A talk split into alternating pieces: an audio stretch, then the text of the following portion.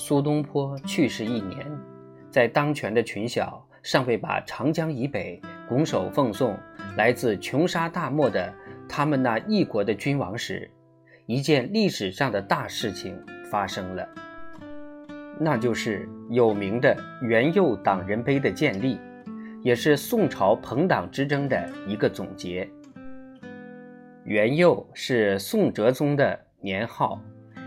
也就是一零八六到一零九四年，在这些年间，苏东坡的蜀党当权。元佑党人碑是哲宗元佑年间当政的三百零九人的黑名单，以苏东坡为首。碑上有奉圣旨，此三百零九人及其子孙永远不得为官，皇家子女。亦不得与此名单上诸臣之后代通婚姻，倘若已经订婚，也要奉旨取消。与此同样的石碑，要分别在全国各县树立。直到今天，中国有些山顶上还留有此种石碑。这是将反对党一网打尽、斩尽杀绝的办法。也是立碑的群小蓄意使那些反对党人千年万载永受羞辱的办法。自从中国因王安石变法使社会衰乱、朝纲败坏，把中国北方拱手让与金人之后，元佑党人碑给人的观感和立碑的那群小人的想法可就大为不同了。随后一百多年间。碑上人的子孙都以碑上有他们祖先的名字向人夸耀，这就是元佑党人碑在历史上出名的缘故。实际上，这些碑上的祖先之中，有的并不配享有此种荣耀，因为在立碑时要把反对党赶尽杀绝，那群小人便把自己个人的仇敌的名字。也擅自列入了，所以此一黑名单上的人是好坏兼而有之的。在徽宗崇宁五年，也就是一一零六年正月，出乎神意，天空出现彗星，在文德殿东墙上的元佑党人碑突遭电击，破而为二。此时上天降怒。毫无疑问，徽宗大惧，但因怕宰相反对，使人在深夜时分偷偷把端门的党人碑毁坏。宰相发现此事，十分懊恼，但是却大言不惭地说：“此碑可毁，但碑上人名则当永记不忘。”现在我们知道，他是如愿以偿了。雷电击毁石碑一事，使苏东坡身后的名气越来越大。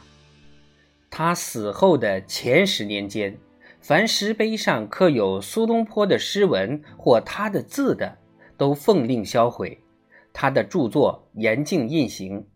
他在世时，一切官衔也全欲剥夺。当时有作家在杂记中曾记下有如下文句。东坡诗文，落笔则为人所传颂。崇宁、大观间，海外苏诗盛行。是时朝廷禁止，赏钱增至八十万。禁欲言而传愈多，往往以多相夸。士大夫不能诵东坡诗，便自觉气所，而人。或谓之不孕。雷击石碑后五年，一个道士向徽宗奏称，曾见苏东坡的灵魂在玉皇大帝驾前为文曲星，掌诗文。徽宗越发害怕，即将苏东坡在世时最高之官爵恢复，后来另封高位，为苏东坡在世时所未有。在徽宗政和七年以前，皇家已经开始搜集苏东坡的手稿，悬价每一篇赏制钱五万文。太监梁师成则付制钱三十万文购买颍州桥上雕刻的苏东坡的碑文。这笔钱在当时的生活来说是够高的价钱。另外，有人出五万制钱购买一个学者书斋上苏东坡题匾的三个字。这时，苏东坡的诗文字画在交易上极为活跃。不久之后，这些宝贵的手稿不是进入皇宫成了御览之宝，变成了富有的收藏家手中的珍品。后来，金人攻下京师，特别索取苏东坡和司马光的字画，作为战利品的一部分，因为苏东坡的名气甚至。在世时已经传到了塞外异族之邦。苏东坡的手稿书画中的精品，有一部分敌人用车装运到塞外，同时徽钦二帝也随车北虏，竟至客死番邦。苏东坡遗留下的文物未遭毁灭者，也由收藏家运到了江南，使得以。保存于天地之间。苏东坡业已去世，有关时政的感情冲动的争斗风暴也过去。南宋的高宗皇帝坐在新都杭州，开始阅读苏东坡的遗著，尤其是他那有关国事的文章，越读越敬佩他的谋国之忠。越敬佩他的志刚大勇。为了追念苏东坡，他把苏东坡的一个孙子苏福赐封高官。所有这些举动，都使苏东坡身后的名气地位达到巅峰。到孝宗乾道六年，赐他谥号文忠公，又赐太师官阶。皇帝对他的天才写照。至今仍不失为最好的赞词。到今天，各种版本的《苏文忠公全集》上的卷首，都印有皇帝的圣旨和皇帝亲赐的序言，自将封他为太师之位的那道圣旨转录于后。敕，朕成绝学于百圣之后。叹威严于六极之中，将兴起于斯文，原缅怀于故老。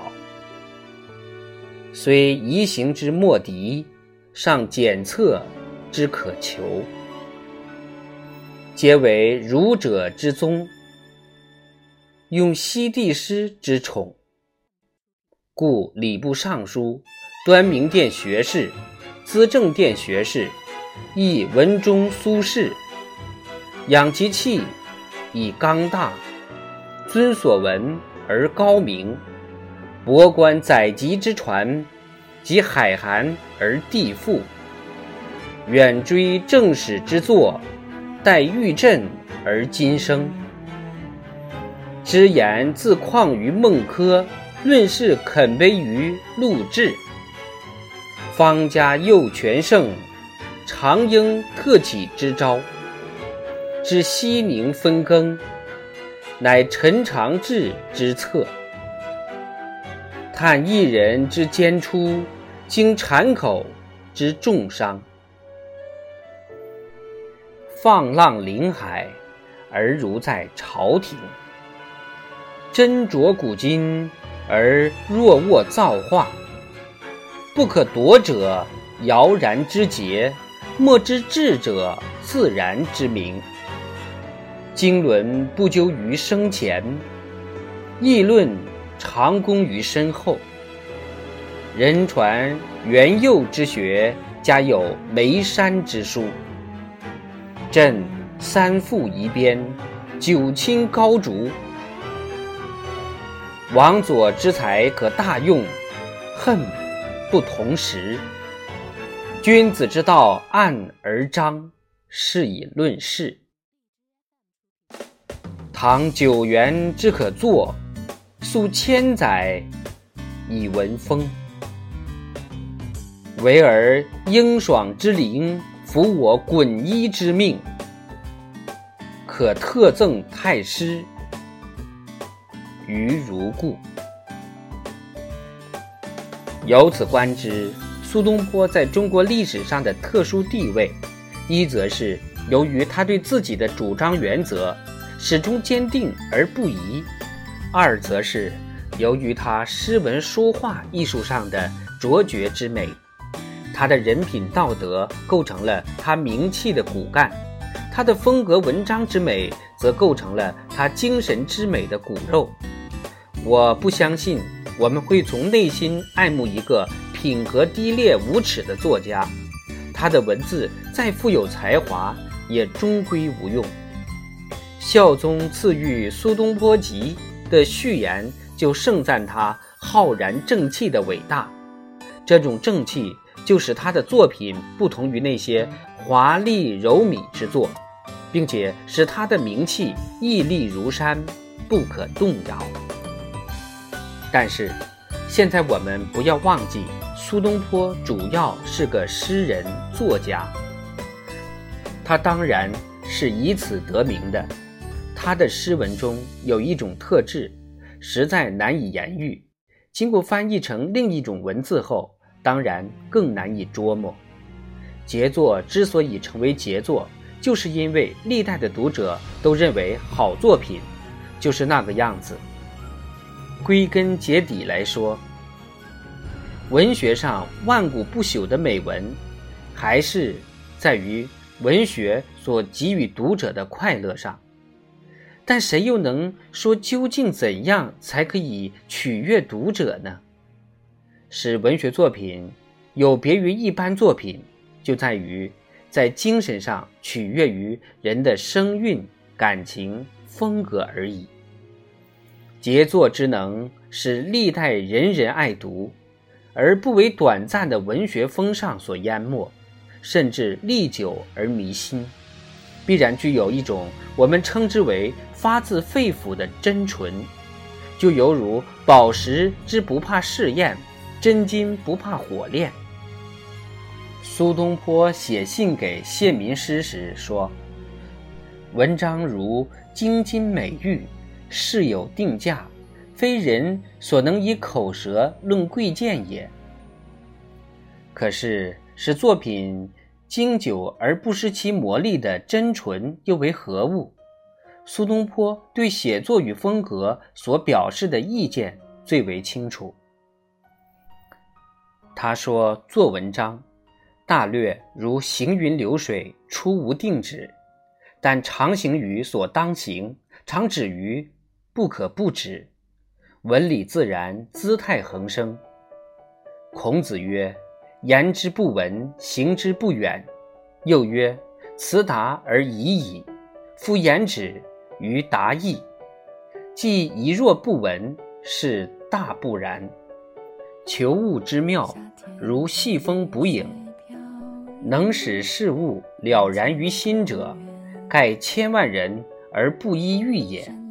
而况能使然于口与手乎？是之谓辞达。辞志于能达，则文不可胜用矣。杨雄好谓艰深之词，以文浅意之说。若正言之，则人人知之矣。此正所谓雕虫篆刻者。在此为风格做解释。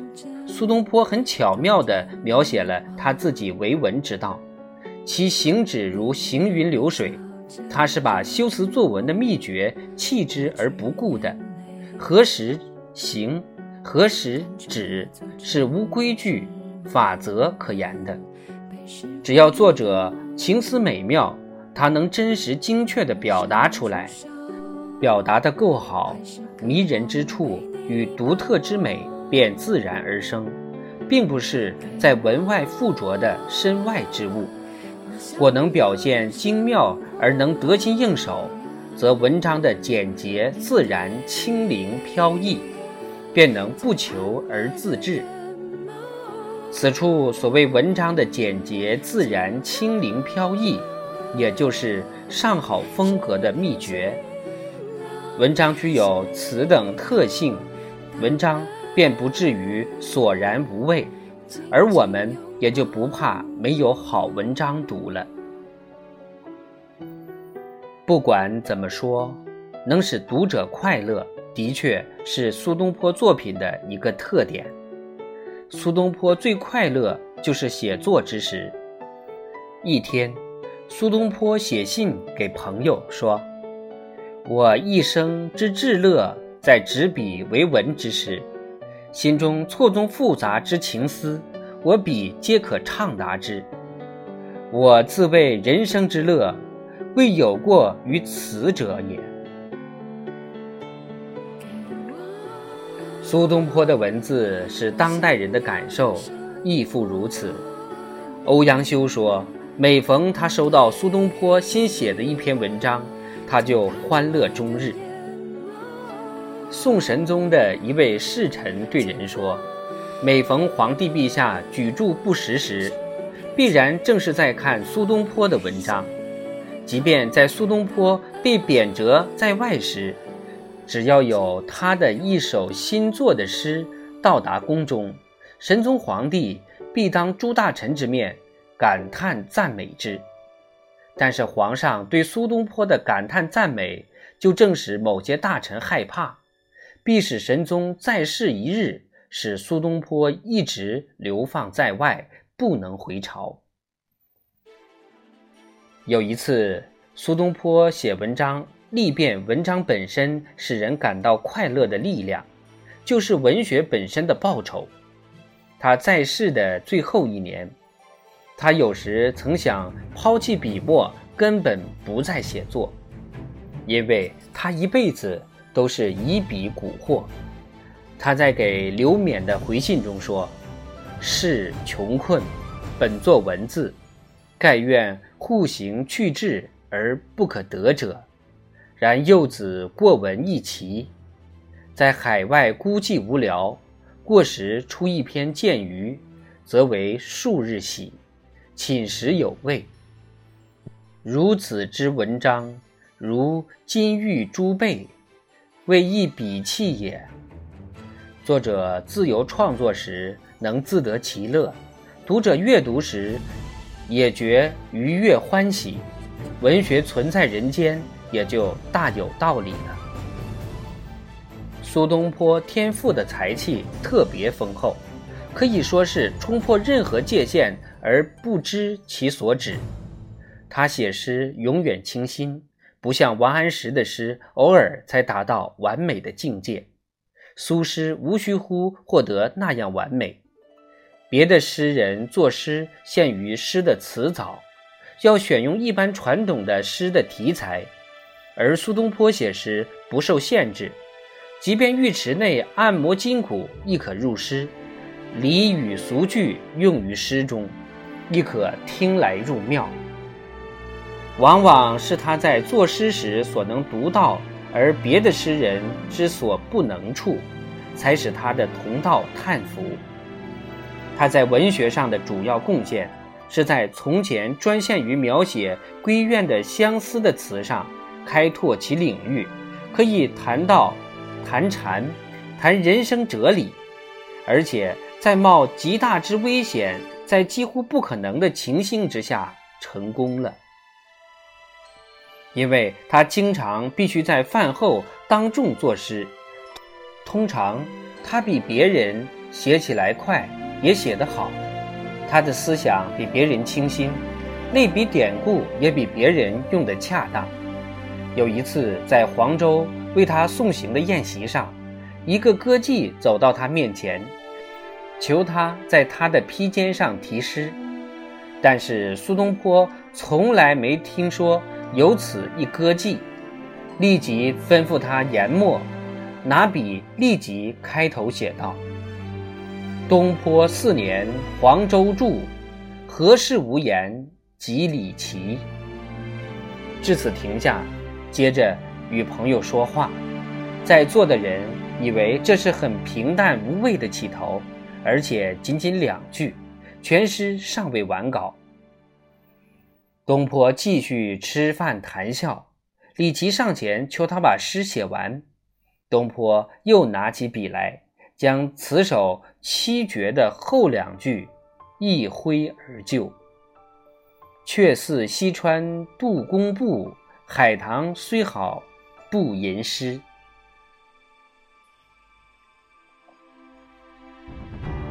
此诗音韵协和，犹如一粒小宝石，有清灵自然之美，对李琦的恭维恰到好处，因此使此一黄州歌妓的芳名也永垂不朽了。中国诗的韵律很严，在用典故时需要高度的技巧，在和别人的诗时也要用同样的字，押同样的韵，不知何故。苏诗的韵总比别人的用韵自然，并且他的用典，经仔细看来含义更深。在写散文时，他笔力所及，至为广阔，自庄严纯正的古文风格，至轻松曼妙、扣人心弦的小品，无所不能，各真其妙。东坡之以大家称，不无故也。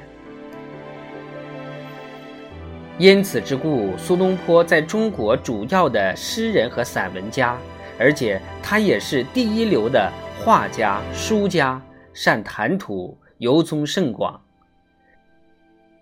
天生聪慧，对佛理一触即通，因此常与僧人往还。他也是第一个将佛理入诗的。他曾猜测月亮上的黑斑是山的阴影。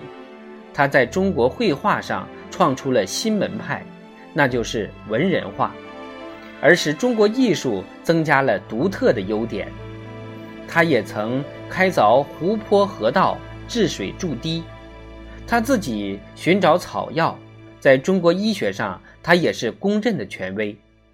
他也涉猎炼丹术，直到临去世之前，他还对寻求长生不死之药极感兴趣。他曾对神恳求，与妖魔争辩，而且有时他居然获胜。